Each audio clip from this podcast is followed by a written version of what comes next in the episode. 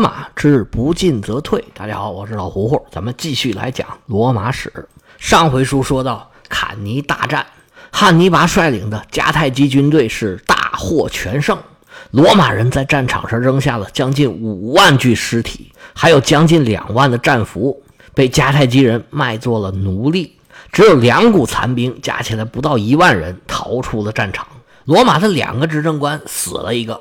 两位财务官和当初被授予独裁官特权的那个废边的副手也都死在战场上，跟他们一起阵亡的还有很多元老院的元老。八个军团，一共四十八个军团长官死了二十九个，剩下的残兵缩在两个小城里边，也是胆战心惊。这一仗是罗马空前绝后的一场惨败，罗马输的是彻彻底底，连条底裤都没给他剩。汉尼拔取胜之后，有人给他出主意，说我们何不乘胜追击，直接进军罗马，杀进罗马城，把罗马给灭了，以后我们就再也没有对手了。汉尼拔没有答应，选择了另外的方法跟罗马对抗。到底是什么方法呢？我们回头再说。先讲一讲罗马。罗马就像一个两米二的大力士，在拳台上被一个一米八的武林高手给打倒在地。而且是处处击中要害，虽然暂时还没有生命危险，但是浑身疼痛，一时半会儿还站不起来。这位武林高手呢，打的也很累了，没有上去继续要了这个大力士的命。但是这大力士啊，心有余悸，躺在地上还用手护着全身，生怕又过来给他来一下。另外呢，忍着全身的剧痛，硬撑着。想要站起来，这个大块头想要站起来做有效的防御和反击呀，首先这脑子得明白过来。罗马人在战前应该说是充满信心的，兵力比对手多一倍，就算是一个对一个也可以轻松获胜。更何况罗马军团那么厉害，罗马人觉得他们轻松取胜是必然的。但是现实可太残酷了，遭受到这么严重的迎头痛击，一般人他适应不过来。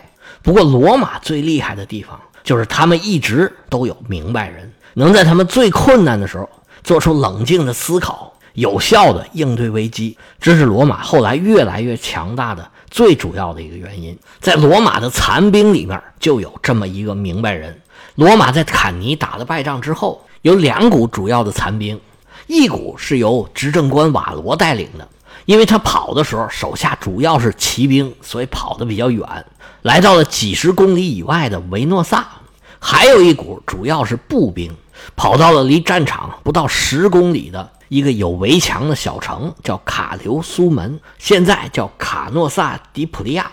来到卡留苏门的这些幸存者啊，受到当地群众的热情款待。当地有一个贵妇，名字叫做布萨，倾其所有，拿出吃的，拿出衣服来招待这些战败的战士，让他们过得舒服点儿。这些罗马残兵刚到的时候啊，惊魂未定，进了城，吃了点东西，换上衣服，洗个澡，终于可以稍稍的踏实一点了。这股残兵啊，一共有四千多人，其中有四位军团长官，一个名叫卢修斯·毕布鲁斯，第二位名叫昆图斯·费边·马克西穆斯，这就是老费边的儿子，还有一位叫阿比乌斯·克劳迪乌斯，第四位是我们特别要强调的。他就是普布利乌斯·西比亚，这名儿你就能听出来，这四位都是大贵族，因为是大贵族嘛，所以官运亨通，在军队里就担任很高的职务。那时候都那样，几个人的职务最高，当然就有义务把军队重新给组织起来。这军队就是这样，如果被打散了，就听那个军衔最高的，历来都是这样。四个人里边，这西比亚年纪最轻，当时他只有十九岁。但是已经是见过大世面的了。两年前，他就在战场上救过他父亲。日后他还有更大的成就。历史上，他就被称为大西比亚。军队刚刚战败，作为一个军官，当然要安抚士兵的情绪，提振一下士气。更重要的是要消除不稳定因素，防止哗变。哗变历来是军队里面特别让人头疼的一个事儿。这个阶段呢还不严重，到后来啊。士兵挟持军官，甚至挟持罗马皇帝，或者是一小股军队就拥立了一个自己支持的皇帝，这种情况是屡见不鲜。现在虽然还没到这个地步，但是刚刚遭受惨败，士气低落，人心浮动，怎么想的都有。西比亚就对各种动态啊特别的警觉，结果呀还真就发现问题了。军队里面就有人说罗马要完蛋了，咱们呢别再回去找死了。咱们年轻力壮，手上还有家伙，与其跟汉尼拔作对，不如啊咱们离开意大利，去海外碰碰运气。咱们当一当这个雇佣军怎么样？还真有不少人响应，带头的还是几个年轻的贵族。他们四个领头的收到了这个情报，本来说呢要开会研究研究这个事儿。西比亚说：“研究什么呀？这有什么好研究的？”二话没说，当机立断，带着几个人拿着刀就去找那几个年轻的贵族，当场就把他们给扣住了，而且命令这几个人对国家宣誓效忠。你宣完誓，我把你关起来；要不当场就给宰了。卡留苏门的局势暂时稳定下来了。这时候啊，西比亚他们收到了瓦罗的消息，就赶紧给执政官去信，把这边的情况跟瓦罗说了，还请示说是是你带兵过来，还是我们过去呢？瓦罗说：“你别动，我们来找你。”于是从维诺萨带着兵来卡留苏门，两支军队终于汇合到一起了。瓦罗这个举动啊，颇有深意。他作为高级长官，为什么不让手下带着兵来跟自己会合，而是自己去跟下属会合？是不是当时哗变的情况更严重了？他必须来卡留苏门弹压，还是什么其他的原因？这个咱们就不得而知。是不是也是因为这个原因？从坎尼走出来的这些军官基本上都没事儿，而士兵遭到了很严厉的惩处。这个待会儿咱们再说。这个原因呢，史家也都没讲，咱也就不瞎猜了。总之，坎尼之战算是打完了。汉尼拔对这支残兵呢，也没有穷追猛打，他们就继续驻扎在卡留苏门，等待进一步的命令。再看罗马呀，现在是一片愁云惨雾，全城到处都响着妇女的哭声。元老院自从把军队派出去，就一直没闲着，密切关注着军队的动向。坎尼战败没有几天，这消息就已经传到罗马了。而且好事不出门，坏事传千里。元老院知道了，这罗马人也都知道了，整个城市陷入一片恐慌。元老院就连夜开会，还是老将费边这时候能拿主意，当机立断决定啊，把大街上公开嚎丧的这些妇女全都赶回家里头去。要哭，你在家偷偷的哭。你声音太大，或者跑到大街上，影响到别人的话，别怪我不客气啊！你这是影响公共秩序。而且罗马城四门紧闭，没有元老院的命令，是任何人不能离开罗马城。罗马人其实，在特拉西美诺湖战败之后，就已经开始准备防御了。这一次呢，无非是把防御的措施再抓紧一点，紧张程度再提高一点。这种紧张状态维持了一段时间之后。瓦罗发来了正式的战报，说我们这儿啊，大概有一万名士兵正在卡留苏门对汉尼拔是严密的监视，而汉尼拔呢，没有进一步行动的迹象，应该怎么办？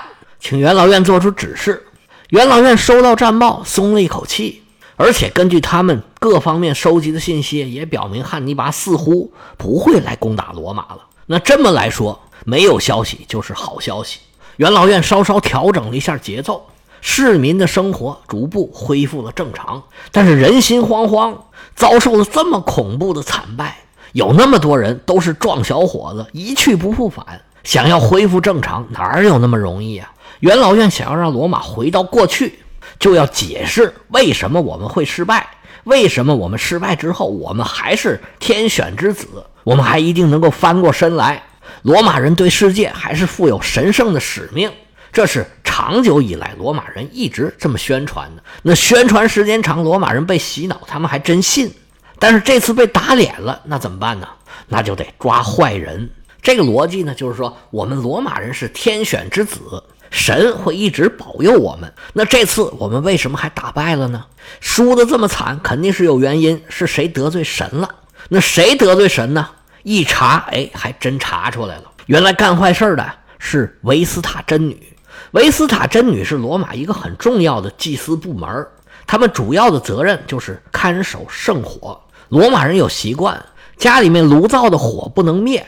这个具体的原因呢，我以前讲的很详细，我在这儿就不细说了。你要有兴趣呢，你往前翻一翻，在第一部《朦胧远古》里边有很详细的讲解。这维斯塔真女呢，就是侍奉灶神的。开始呢，一共有四位，现在呢，已经增加到六个。这六个人里面呢，要选出一位大真女。这位大真女地位非常高，跟大祭司是平起平坐的。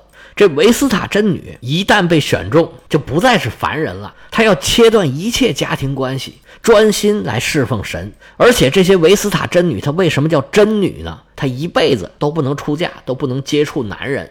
结果罗马出了这么大的事儿，那就得寻找原因呐。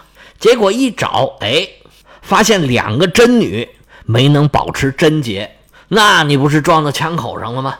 那怎么办呢？就得按规定办。按照罗马的法律规定，失去贞操的真女就得活埋，因为真女她不能流血，流血实在太惨了，那就活埋吧。两个真女被抓包了，其中有一个实在是太害怕了，就先自杀了；另外一个就真给活埋了。那不能光处理这个真女啊，是谁让他们失去贞操的？结果这男的被找出来就更惨了。真女不能流血，你就可以流血。这个人被抓到罗马广场上，由大祭司是亲自操刀，还不是操刀，操鞭子，活活拿鞭子给抽死。老百姓一看啊，太解气了，嗯，都赖他们，行，把他们弄死，好日子就来了。罗马人通过这种残酷的刑罚，给自己找了一点心理安慰。但是就死这么几个人，能够吗？那不够啊，还得想办法。祭司团就去求神问卜，他们先去意大利的南方。求了西卜林神谕，西卜林神谕在意大利的地位就相当于德尔菲神谕在希腊的地位。它源于一个希腊神话，讲的是有这么一个女巫叫做西比尔，阿波罗看上她了，就授予他预言的能力。而且阿波罗说呀，他手中有多少粒尘土，他就能活多少年。所以他的年龄啊，都是以千年来计算。西比尔后来来罗马了。他写了九卷的预言书，拿着书来找罗马国王，说：“你就是罗马国王啊，你有钱吗？看见没有？这是九卷预言书，我写的。你们罗马的前世今生，千年万年以后要经历的事儿，看见没有？全在这里头呢。你想要吗？”这罗马国王也好奇呀，啊，我倒是想要，想要啊，那你拿钱吧。罗马国王说：“拿钱，你想要多少钱呢？”这位女巫呢，就说了一个很大的数。罗马国王吓一跳，说：“你怎么不去抢啊？你这不是敲诈吗？我才不买呢！”这女巫神通广大呀，说：“我早就知道你不买，你呀也就这点出息吧，舍命不舍财，你要倒霉了！”你说着话就拿出火来，把这九卷呢烧了三卷。罗马国王一看，哎哎，这可不行，那那那我买还不行吗？西比尔说：“那买呀，行，那我不烧了。那多少钱呢？那还是原价啊。”罗马国王把这书买回去一看，还真是微言大义，预言的也都很准。但是遗憾的就是已经残缺不全了。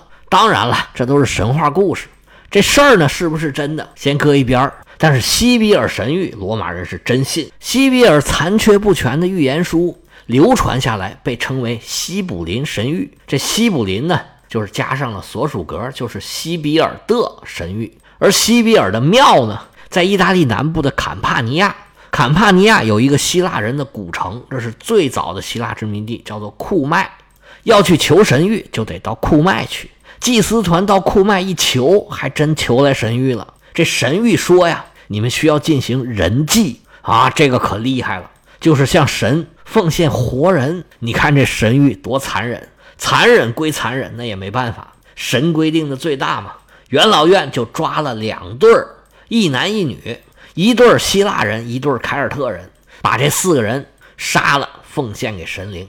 元老院又派出去一个历史学家，去希腊的德尔菲求神谕，求来什么了？这历史学家也没说，应该没有很过分的事儿。元老院这么一通甩锅，罗马人呢，应该打心里头也是愿意把这锅给甩出去的。甩完之后，罗马人心里多多少少会舒服一点。做出这些做法的同时，元老院也规定。哀悼日不能超过三十天，因为敌人还在虎视眈眈，不能过分悲哀，丧失警惕性，把当年年底要进行的古神节的庆祝活动都给取消了。这可是罗马最重要的节日，取消这个节日啊，除了这个氛围不对之外，还有一个原因，就是主要参加古神节的人不够了。主要参加古神节的人是什么人呢？是不在服丧期的已婚妇女。现在罗马人死了那么多，家家都有阵亡的，不是自己的丈夫，就是自己的兄弟，要不就是父亲，大家都在服丧，合资格的参加人就没了，所以这节日再办也就没意思了。元老院采取了这么多极端的措施，罗马人终于是慢慢的恢复了平静。可想而知啊，坎尼这一败呀，对罗马人是有多大的打击。刚才讲的那些措施啊，都是精神层面的。都是比较虚的，光来虚的还不行，还得来实际的。元老院从西西里岛调回来一个很踏实的老将，叫马塞卢斯，把他派到卡留苏门，把瓦罗给调回来了。瓦罗回到罗马之后，受到热烈的欢迎，所有的元老能出来的都出来了，出了罗马来迎接他。不知道这败军之将啊，当时是什么感想？其实对瓦罗这么好呢，也是这些元老的一种自我保护。因为大家都是带兵打仗的，保不齐下一个就轮到谁了。这次呢，我保护你，下次你该保护我了。而且呢，这都是面子事儿。瓦罗回来之后就被冷藏了，在元老院角上就待着吧，以后也没你什么事儿了。而且瓦罗回来还有一个主要任务，就是推选独裁官。那独裁官一选，你这个执政官其实就没什么权利了。这次被任命的独裁官名字叫马尔库斯·尤利乌斯·佩拉。听这名字，您就知道啊，这是跟凯撒一样，出自尤利乌斯家族。担任他的副手、骑兵统领的是提比略森普罗尼乌斯·格拉古。注意最后这个格拉古的家族名，这日后也出了很多罗马的风云人物。这两位其实就是罗马的正副元帅。这元帅选出来了，下一步就是征兵了。罗马人这场大败真是伤筋动骨啊！现在再想招兵啊！已经是相当困难了，困难该招也得招，那就得想办法了。想什么办法呢？首先，第一个就是降低年龄，原来是十八岁入伍，现在降到十七岁。你要真的想入伍，再小点也行。就像现在俄罗斯跟乌克兰打仗，俄罗斯就要修改法律，把征兵的年龄上限从二十七岁调到三十岁，下限是十八岁，这个还没动。另外，俄罗斯的雇佣军就是瓦格纳呀。他们征集了很多罪犯，当时罗马人跟这手段是一样一样的。他们征集了六千囚犯，还有债务奴隶，加入了军队。征兵的大门现在也向奴隶开放了，答应这些奴隶，只要能够为国参战，你们退伍之后就能获得自由。这个更痛快，一下子就征了八千奴隶。那奴隶的主人怎么办呢？这钱呢，就由罗马官方来赔。罗马一边在紧锣密鼓的征兵，另一边啊，在小心翼翼的等着汉尼拔。罗马人等来等去，并没有等来汉尼拔的大军，他们等来的是汉尼拔派来谈判的使者。汉尼拔的使者名字叫做加泰罗，是个骑兵军官，应该是挑出来呀能说会道、文化程度比较高、比较懂事儿的这么一个人。跟加泰罗一起来的还有十个罗马的俘虏。这十位都是俘虏里边挑出来的罗马贵族，职位比较高，影响比较大。汉尼拔让他们到罗马来，这个不言自明，就是给罗马施加压力。加泰罗到了罗马以后，还想着跟这十个罗马的战俘如何宣读自己的和平条约，如何在元老院里边是舌战群儒呢？他把要说的话都已经想好了，甚至给这十位罗马战俘各自安排了各自的任务。你说啥，他说啥，碰到什么问题应该怎么应对，这剧本都已经写好了。要知道加泰罗能否完成任务，罗马人会如何跟汉尼拔谈判，汉尼拔能不能一战定江山，给自己打出个和平来，罗马人又会怎么接待这位使者呢？咱们下回接着说。